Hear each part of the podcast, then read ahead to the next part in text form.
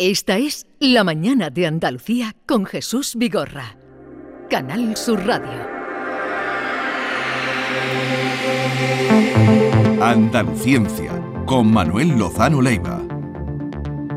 Todos los jueves tenemos la cita con nuestro querido Manuel Lozano Leiva, gran divulgador de ciencia que habla eh, pues de, de muchas cosas que nos trae aquí. Pero hoy es mm, protagonista porque viene con un libro que acaba de aparecer, eh, recientemente se ha publicado, Urania y Erató, así es que hoy viene eh, Maite como protagonista eh, doble. Hoy viene como estrella. Hoy viene como, una estrella. Y además lo va a presentar esta tarde el libro en, la feria del libro en la casa. Vamos a citar ya a la gente, Manuel, que se te va a formar una cola en la puerta para firmar. No, creo, bueno, ojalá.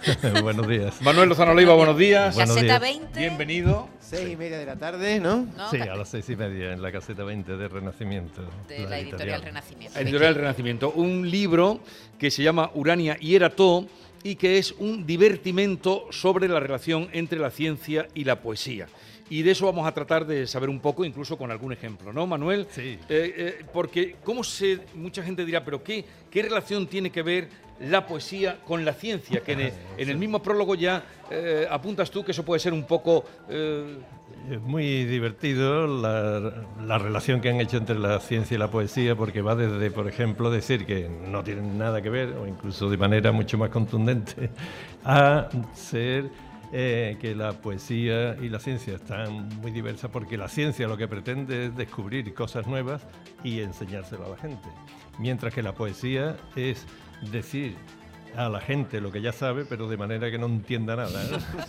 Sí, dice, eh, los científicos tratan de comunicar sus hallazgos de manera que todos entiendan algo que nadie sabía antes. Y los poetas hacen exactamente lo opuesto, o sea, que nadie entienda lo que todos saben. Sí, porque yo creo de verdad que hay muchos poemas que son excelentes, vamos, infinitos, ¿no? Que son excelentes, pero que realmente entenderlos es muy complicado, por lo menos a mí me cuesta bastante entenderlo. Entonces yo con el libro lo que pretendo es aquellos poetas que se han dedicado a, hablar sobre la ciencia, explicar la ciencia que quieren los poetas referirse. ¿no? Y bueno, pues así se basa en dos musas. Las musas son nueve musas, yo no lo sabía, pero son nueve, y entre ellas está Urania y Erato. Urania era la musa de los matemáticos y los astrónomos, y Erato la de la poesía, pero la poesía amorosa y no la épica o heroica. ¿eh? Sí, la poesía amorosa, la lírica amorosa. Eh, por eso son las dos musas, unas que inspiran a los poetas para hacer ciencia y otras a los científicos para hacer poesía. ¿eh? ¿Y has conocido a muchos colegas científicos que gusten de la poesía, que lean poesía? O que escriban poesía. Hay, hay bastantes científicos poetas. Por ejemplo, uno amigo mío que es de aquí, de Sevilla, Francisco García Olmedo, es un gran científico y un magnífico poeta. Y así hay muchos que algunos de ellos sorprenderían, ¿no? Por ejemplo, Gabriel Celaya. Gabriel Celaya es ingeniero. y bueno, y así hay muchos también. Yo creo que podríamos hacer eh, algún ejemplo para ilustrar ah. lo que contiene este libro, que es una edición muy bonita además, están las dos musas en la portada, eh, para que la gente eh, se haga una idea de lo que tú has querido hacer, que lo tenías muy callado, no sabíamos. Eh, eh, te presentaste ayer en la radio, distribuiste los libros que acaban de salir, porque se, eh, el día 18 fue cuando se terminó de hacer el libro, y, cuéntanos, no sabíamos que estabas trabajando en esto. Sí, bueno, esto además lo escribí en los dos años que pasé en Madrid recientemente, del 18 al 20, y además lo escribí en la residencia de estudiantes, que era donde yo vivía. Claro, la residencia de estudiantes, para quien no lo sepa, de Madrid, es la institución de la, de la institución libre de enseñanza y después de la guerra del Consejo Superior de Investigaciones Científicas, donde eh, pasaron toda su, su, juventud García Lorca, Buñuel, Dalí, en fin, todos estos que Juan Ramón Jiménez después, Benavente. y ahí es donde estuve. También Einstein cuando vino a España dio una conferencia allí. No, hay más gente. Muchos más, pero digo por, por señalar. Einstein, Einstein también, sí. que la residencia de estudiantes, entonces, pues estuve muy impregnado de toda aquella atmósfera y me dio por escribir esto eh, las tardes, ¿no? Claro. Eh, escribir allí y sobre todo García Lorca, bueno, a todos los poetas, pues me lo pasé muy bien escribiéndolo. Bueno, a ver, vamos a entresacar algunos ejemplos del libro. Ayúdanos tú, ¿dónde...? yo, por el primero que empezaría es por la intuición que tienen los poetas, por ejemplo, con la Biblia, con el Génesis. Eh, el tercer versículo del Génesis es hágase la luz y la luz se hizo. Entonces pensar que en, principio eh, la luz, la luz, les explico, eso es lo que hago en el libro, ¿no? explicar lo que es un poco la luz, es lo que se llama radiación, pero a la que es sensible el ojo humano el Big Bang, la generación del universo, es generación de radiación. O sea, como el que hizo este versículo tuvo la intuición de que lo, lo primero que debió de haber fue luz. Luz. Así que después lo que pasa es que este es el tercero, el tercer versículo, ¿no? El primero y el segundo, y el cuarto adelante está enloquecido totalmente, pero este demuestra una buena intuición. Manuel, a mí lo que me llama la atención de este libro también es el trabajo que has tenido que hacer de búsqueda de, de poemas, de autores, de, eso, es decir, que esto no te lo encuentras tú en Google, tú no pones ciencia y, poesía y te sale en Google un listado, Manuel. Hombre, yo tengo, hay compilaciones, ¿eh? no creas, pero estos son poemas que yo he ido acumulando durante a lo largo toda de tu vida, claro, y los tengo por ahí y es más bien recopilarlos y después también buscar, bueno, no creo que haya sido tanto trabajo. Cualquier libro, cuando ustedes vean a un autor eh, con un libro, el que sea, ¿eh? Recuerden que lleva un montón de trabajo detrás. ¿eh? O sea, todos los libros, el que sea, que, se publican, son mucho trabajo detrás. ¿eh? Avancemos eh, en el libro. Sí, por ejemplo, un, poema que me gusta mucho, muy cortito, voy a decir solo cortito, que es uno de José Ángel Valente, que ha muerto recientemente, y dice, no basta mirar, la luz no basta.